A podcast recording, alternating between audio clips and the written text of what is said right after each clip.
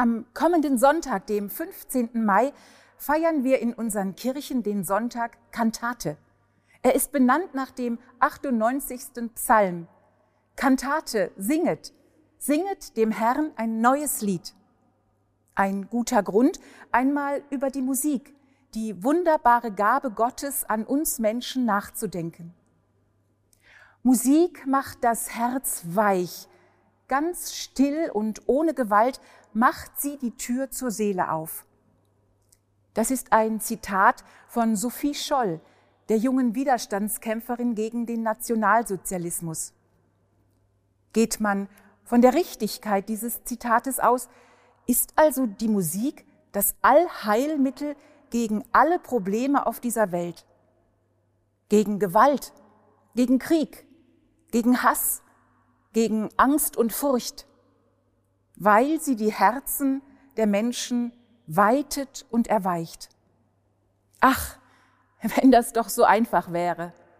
Obwohl, sind nicht die verfolgten Christen im römischen Reich mit einem Loblied auf den Lippen in die Arenen gezogen, wo sie der Tod erwartete? Haben nicht die Christen auch in unserer Stadt Lemgo mit Glaubensliedern mutig die Reformation herbeigesungen? Haben Christen nicht gerade in Kriegs- und Krisenzeiten die innigsten Kirchenlieder gedichtet? Denken wir an Paul Gerhard.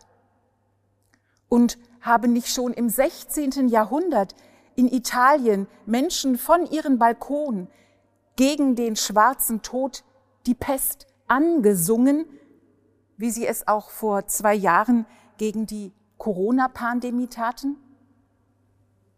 Mit Musik und Gesang lassen sich Gefühle leichter verarbeiten. Beides gibt der Freude Ausdruck.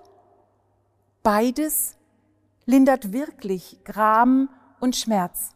Denn anders als nur das geschriebene oder gesprochene Wort erreicht das gesungene Wort eine viel tiefere Dimension in uns, erreicht nicht nur Ohr und Verstand, sondern auch Herz und Seele.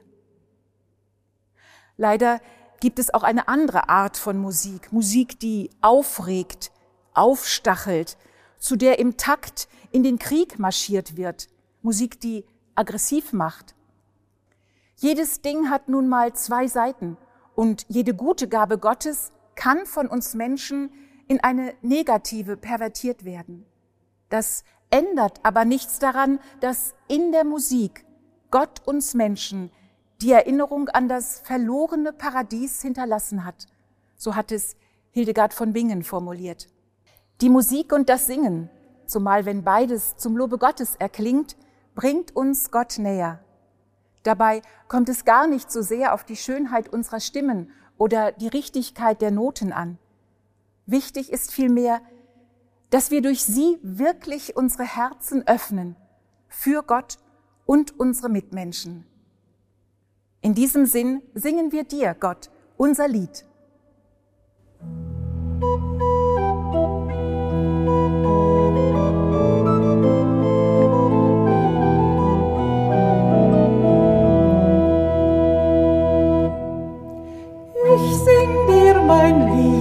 In ihm klingt mein Leben, die Höhe